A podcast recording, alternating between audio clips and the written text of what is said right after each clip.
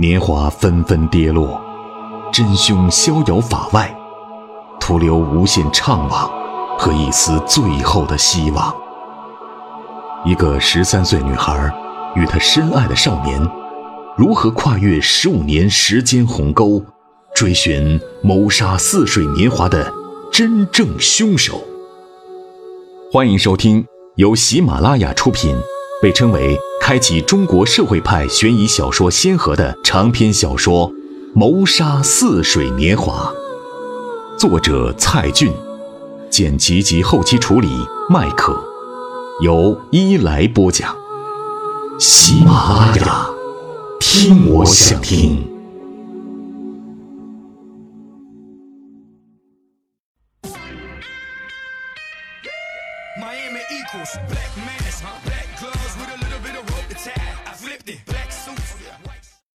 秦明，一来播的不错，你点赞了吗？啊，师傅点过了，我看您老都留言了，有点意思啊。被你发现了，过年值班就这么定了。师傅，你太狠了。呃，不过呀，我觉得一来播的确实棒，我每天都来点赞和留言的。正好应了那句词儿：“大宝啊，天天见。”我代表法医秦明及刑事鉴定科的同仁们向大家拜年了。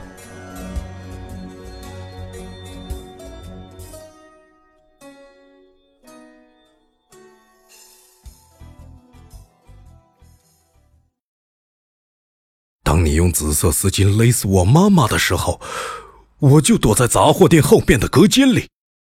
透过画报上的两个洞眼，我看到了你的脸。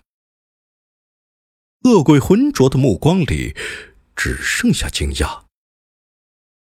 你真的是许碧春的儿子？是。你不是十九岁那年就死了？死的人不是我。秋收昂起头。以胜利者的姿态说：“我之所以能够活下来，没有别的原因，就是为了今天，为了亲手抓住你。真的是你！”手电光线依然对准秋收。盛世华努力瞪大红肿的眼睛，发出越来越恐惧的目光。是，不，你不能杀我！秋收不想再和他说话了，从包里拿出一条毛毯，裹在他的身体外面，以免他冻死。随后，他无情的走出舱门，重新将把手牢牢旋紧。回到破厂房的门口，秋收看着白茫茫的天空。无边无际的风雪。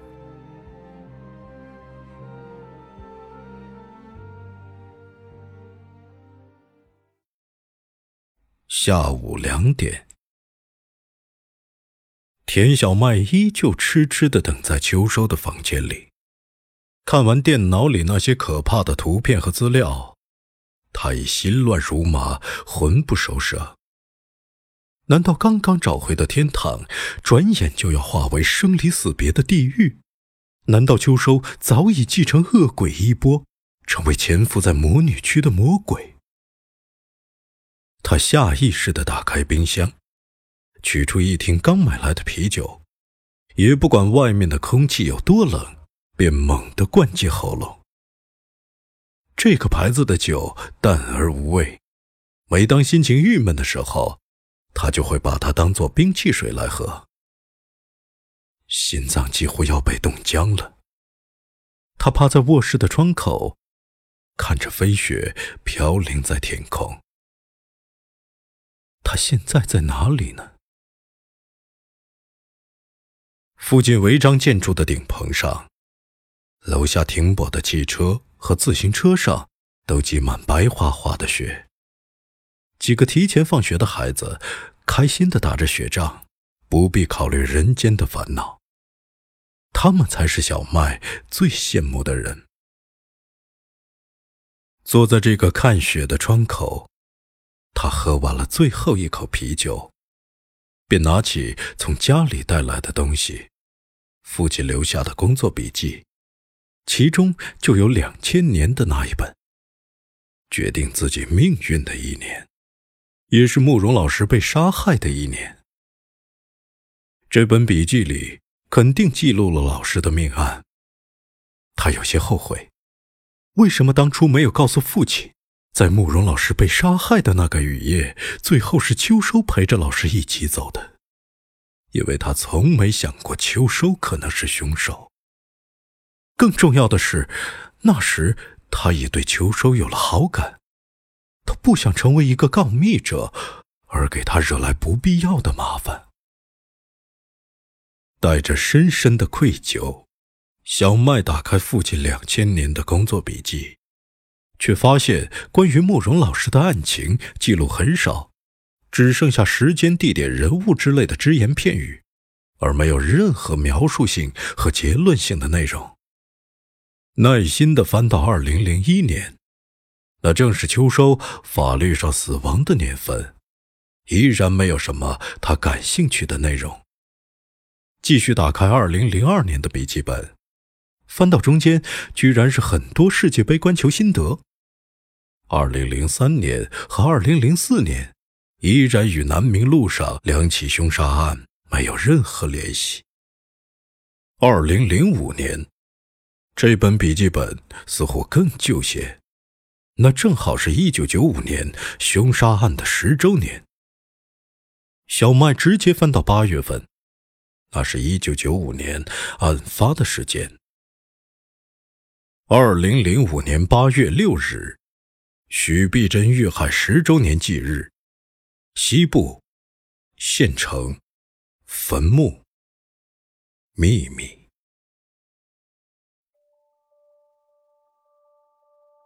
二零零五年八月六日，田跃进走出这座西部县城的火车站。这里除了背着行囊的农民工，看不出还有其他什么人。小县城被一片土黄色覆盖，土黄色的天与地，土黄色的房子，甚至土黄色的脸。四处都是低矮的砖瓦房，要么是沿街的小楼房，与西部任何一座小城镇没有区别，十分钟就可以穿越全城。总共只看到一栋十层高楼。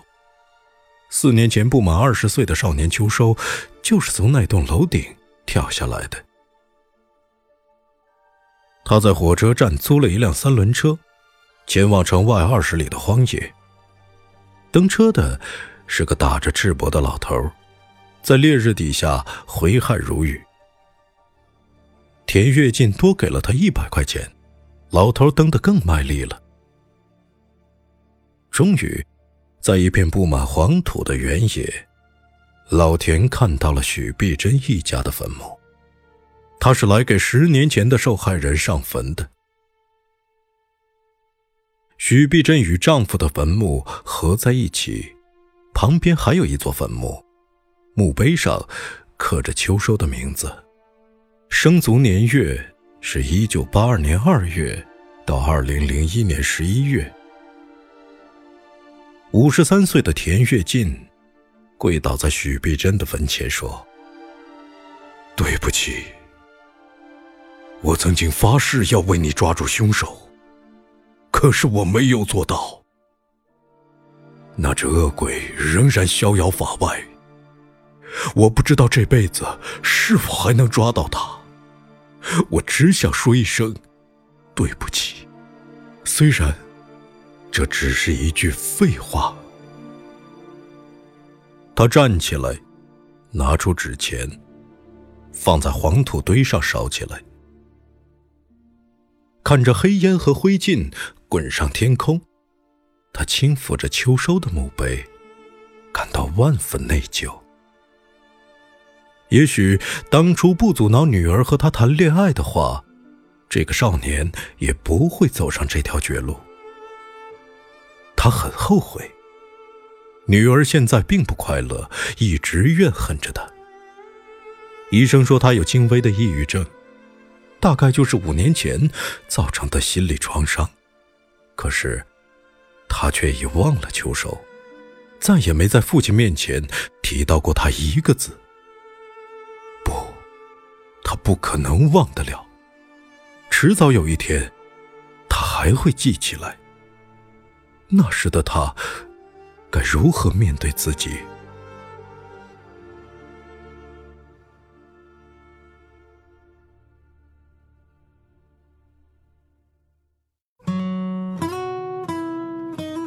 您正在收听的是由喜马拉雅出品、伊来播讲的长篇悬疑小说《谋杀似水年华》。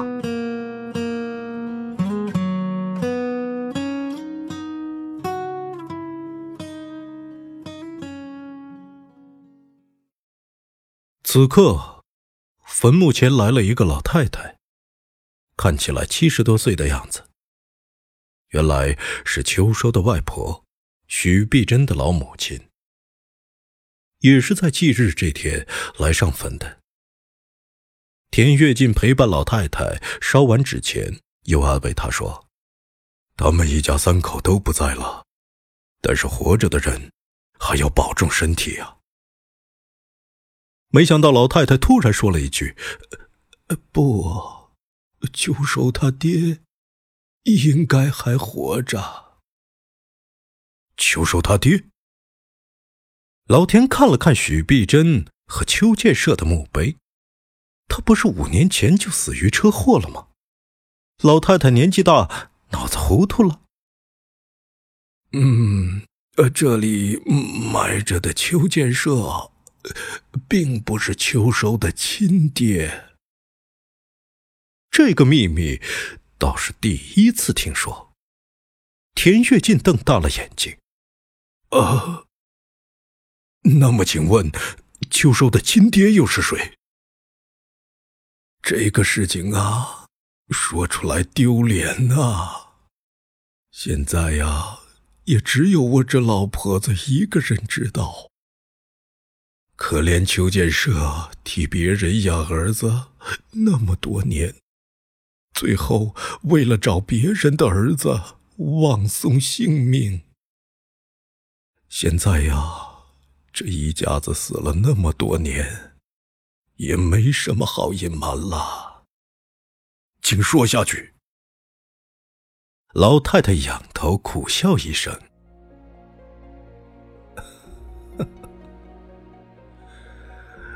二十多年前，县城里……”有一对上海来的知青夫妇，男的在县工厂做工人，女的却是那个大领导的女儿。刚怀上孩子，就拿到回城名额，挺着大肚子回了上海，只剩男的一个人留在县城。那年啊。我家女儿碧珍只有十九岁，刚刚高中毕业，已是县城有名的大美人，大家都叫他赛貂蝉。他被分配进县工厂，正好与那个上海小伙同事。当年啊，我也见到过他，真是月云再生，一表人才。哪家的大姑娘小媳妇儿不喜欢？何况他的媳妇儿不在，孤零零的一个英俊小子，眨眼就迷住了我们家碧珍。也何该是碧珍倒霉呀！刚认识他不到三个月，那男的就拿到了回城名额，明摆着就是他老丈人安排的。那小子没良心，一声不吭离开县城，连个地址都没留下。等到碧珍一觉醒来，才发觉肚子里有了他的种。碧珍哭得死去活来，但也不知去哪儿找那个男的。到上海去找更没可能。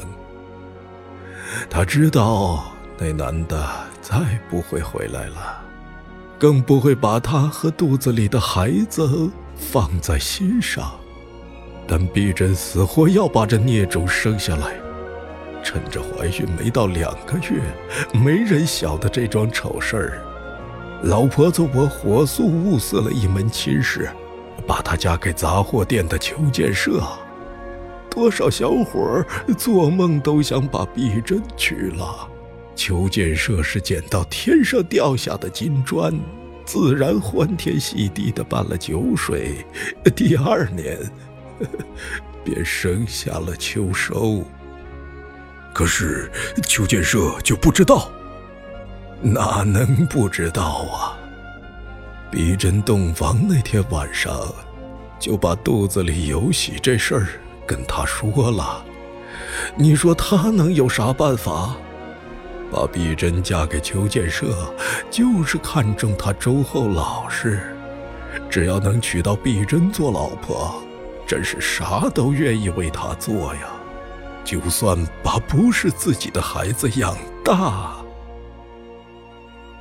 老太太说罢，摸了摸墓碑上邱建设的名字，说：“建设呀，是老婆子我对不起你。你要是在地下有怨恨，就冲着我来好了。”田跃进不由得钦佩的点头道：“邱建设是个好人呐。”最后。他还是为了救秋收而死。那秋收自己知道吗？这孩子哪能知道啊？这事儿天知地知，还有碧珍他们两口子，加上我一个老婆子知道。邱建设是打算一辈子瞒下去的。上坟之后，老田陪伴着秋收的外婆回到县城。但他没有立即回去，而是紧急跑去县里的档案局，利用警察的工作证查阅当年所有上海知青的资料。然而，他发现，大约在十年前，所有资料都被调走了，查不到任何人的信息。他还想找许碧珍结婚前所在的工厂，却发现那家工厂早就关门被拆了，当年的工人。大多回到农村，或流散到沿海地区打工，连一个人都找不到了。折腾三天，这条线索再告中断。田跃进只能在笔记本里记录这个秘密。二零一零年十二月二十四日下午三点。最后一点淡淡的酒意都消失了。田小麦颤抖着合上父亲二零零五年的工作笔记。他颤抖，不是因为秋收是私生子的秘密，而是这个秘密里提供的许多条信息都让他想到另一个人。不会吧？天底下竟有这样的事？他不敢去想象这是真的。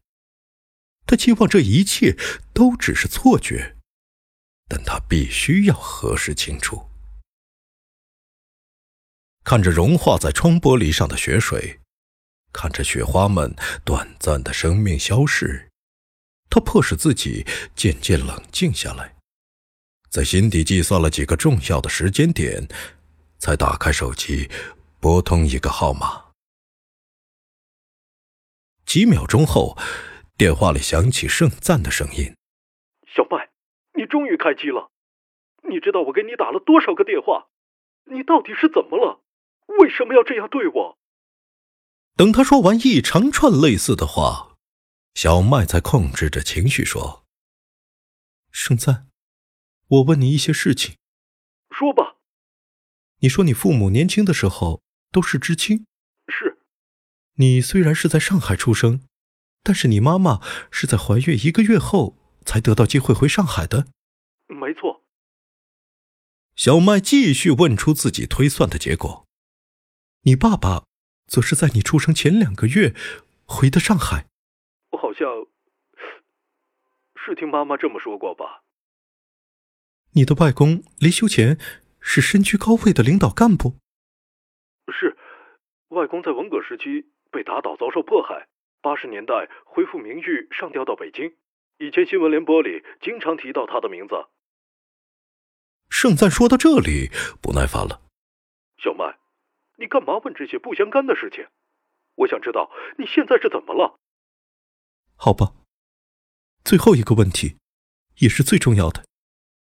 你的父母是在哪个地方做知青的？呃，让我想想。随后。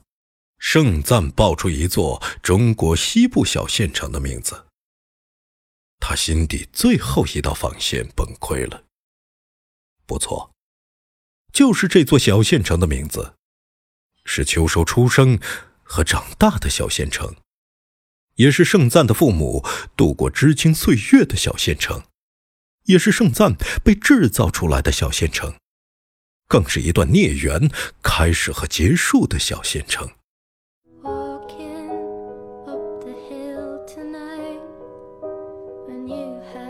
亲爱的听众朋友，今天的小说已经播讲完了，感谢您的收听。更多伊莱作品及动态，敬请下载喜马拉雅手机 APP，搜索“伊莱”加关注，或新浪微博搜索“波者伊莱”加关注，或加入伊莱听友 QQ 群来吧，群号码七九幺幺六五五三，伊莱私人微信也已开通，搜索汉语拼音“波者伊莱”加关注。与伊莱一起互动聊天，更有机会获得伊莱爆照。感谢您的支持，祝您愉快，再见。喜马拉雅，听我想听。